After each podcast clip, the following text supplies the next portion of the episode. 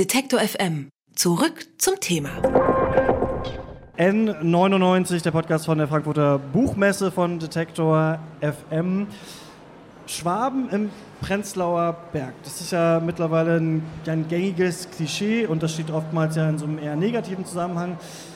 Anke Stelling ist äh, selbst in Stuttgart ähm, aufgewachsen und nach ihrem Studium der Literatur in Leipzig nach Berlin gezogen und in ihrem neuen Roman Schäfchen im Trockenen geht es um äh, Gentrifizierung und finanzielle Ungleichheit in der Gesellschaft, die diese möglich macht. Die Protagonistin Resi und äh, ihrer Familie, denen wird äh, zu Beginn des Romans die Wohnung gekündigt. Dabei ist der Vermieter eigentlich ein Freund und so erfährt sie dann im eigenen Leib, wie es ist, wenn Geld eben plötzlich doch eine Rolle spielt und Freundschaften zerbrechen. Und über ihren äh, neuen Roman spreche ich nun mit ihr. Hallo.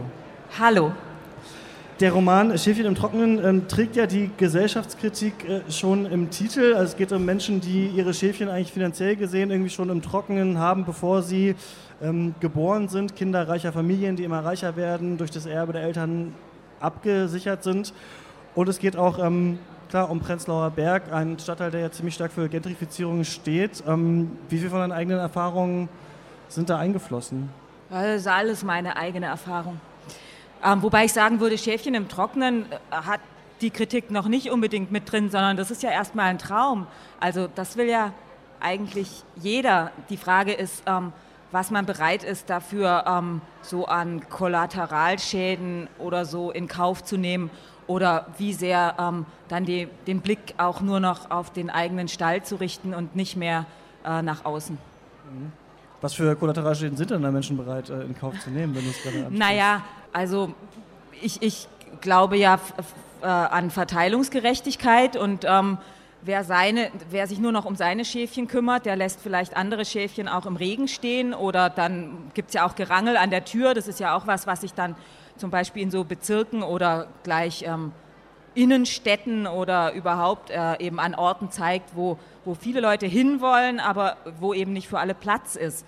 Und ähm, dann geht natürlich auch ein, ein Hauen und Stechen und ähm, Abschotten und Tür zumachen los und vielleicht klemmt da dann sogar noch jemand dazwischen. Also das würde ich dann schon als Kollateralschaden bezeichnen. Und das andere ist aber, Abschottung ist dann ja auch ganz wichtig. Es könnte ja sein, dass jemand mit, mit reingekommen ist in den Stall, der da eigentlich nicht hingehört, der dann vielleicht so ein paar Erinnerungen wachruft und so eine ist Resi, also die dann auch so eine Spielverderberin ist und dann innerhalb des Stalls vielleicht sagt, ja und was ist mit denen draußen oder ähm, was habt ihr eigentlich gemacht, um hier im Trockenen zu sein ähm, und die muss dann eigentlich auch weg. Denkst du, dass wir im alltäglichen Leben diese Verhältnisse nicht reflektieren, aus denen wir eigentlich kommen, also die uns äh, Dinge ermöglichen, die vielleicht anderen verschlossen bleiben? Ja, also ich, ich, ich halte es eben ähm, nicht für eine Schande, dass man seine Schäfchen ins Trockene äh, bringen will, sondern eher ähm, für schwierig, dass, ähm, dass man dann eben auch äh, so, so ein bisschen vergisst, wie es dazu kam, was vielleicht die Voraussetzungen sind, damit man die da hat und ähm, dass man Privilegien auch nicht mit allen teilt und dass dann eben auch nicht mehr darüber gesprochen werden darf. Was sind denn so Momente, wo das dann auf einmal hervortritt? Also zum Beispiel auch im, im Prenzlauer Berg, wo du das dann siehst? So ein Klassiker ist ja zum Beispiel, dass man so, so als Linksliberaler ja für eine offene und bunte Gesellschaft ist und eintritt, aber wenn man dann Eltern wird und Kinder hat, ähm, dann ähm, mag man ja schon ganz gerne, wenn die Klassen oder die Schulen, in die die gehen, dann vielleicht doch irgendwie eher so biodeutsch sind, dass da zumindest ähm, können vielleicht äh, Migrantenkinder sein, aber dann welche von ähm, bildungsbürgerlichen Eltern, jedenfalls nicht, nicht äh, Flüchtlingskinder, die erstmal Deutsch lernen müssen und vielleicht schlimme Sachen erlebt haben. Und das ist Dafür steht ja zum Beispiel Prenzlauer Berg auch. Das ist dann ganz praktisch, wenn man auch in so einer Nachbarschaft ist, wo die halt scheinbar natürlich sowieso nicht wohnen. Ähm, und dann zieht man da vielleicht auch gerne hin oder gibt dann sein Kind da auf die Schule. Und das ist, ist, halt so eine Abschottung. Und das ist dann auch so ein Beispiel, dieses, dass es natürlich so gekommen ist, dass da niemand sonst ist. Ähm, das ist ja auch nicht wahr was muss man tun, um nicht so zu werden? Also um nicht dann, also du hast ja auch, ähm, als dein äh, Roman ähm, Bodentiefe Fenster rauskam, auch gesagt, dass dieses Mutterwerden irgendwie was verändert oder du irgendwie gemerkt hast bei deinen ganzen Freundinnen, die werden irgendwie anders dann, sobald sie Kinder haben. Jetzt gerade hast du es als Beispiel äh, gewählt. Wie wird man nicht so irgendwann?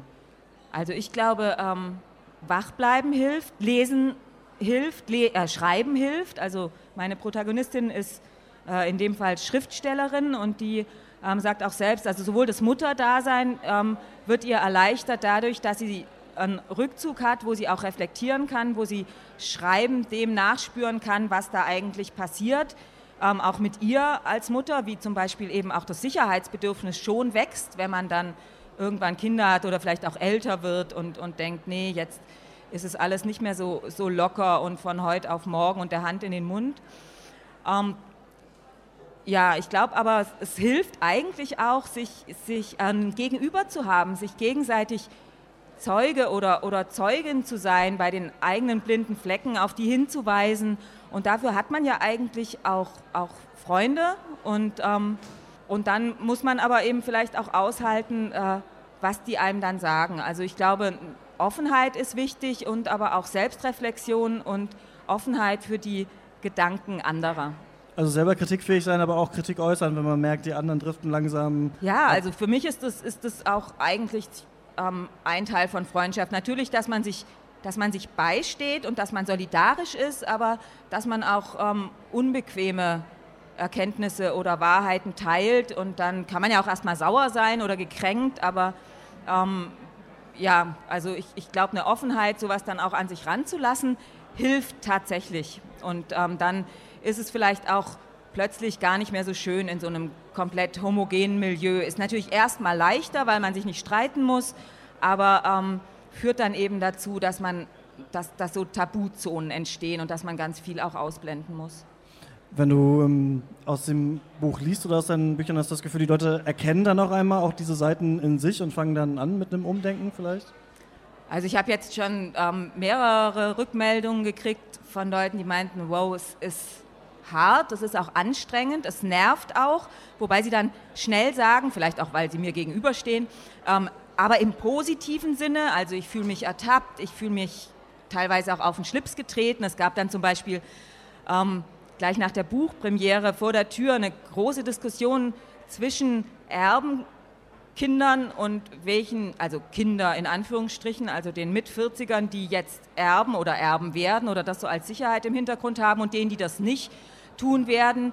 Ähm, so ganz handfest äh, sollte man Erben abschaffen. Okay, für Erbschaftssteuer, na nee, da waren manche auch nicht so ganz dafür, aber ähm, also ich habe schon das Gefühl, dass, dass da viel Identifikation stattfindet und zwar entweder mit der einen oder der anderen Seite und das finde ich toll, weil ähm, ich wollte ja explizit auch die die Klassenfrage, die ja sowieso auch, auch, auch in anderen Publikationen und auch in der gesellschaftlichen Debatte wieder, wieder mehr da ist als noch vor, weiß ich nicht, fünf, also auf jeden Fall als vor zehn Jahren, ähm, nochmal wirklich mit reinbringen in meine Literatur. Also das war ein Thema, worüber ich nachdenken wollte und was ich auch durchspielen wollte mit, meiner, mit meinem Personal in dem Buch.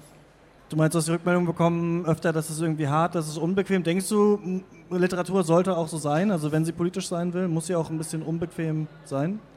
Ja, unbequem ist auch schon zu so einem, zu so einem Schlagwort geworden, wo ich denke, es ist angenehm, was unangenehm oder unbequem zu finden. Das glaube ich ja nicht. Also, und deshalb finde ich es auch nicht so schlimm, wenn jemand sagt, die, die Hauptfigur ist unsympathisch und sie nervt mich wirklich, weil ich denke, ja, aber es ist, ist eben ein Gefühl da.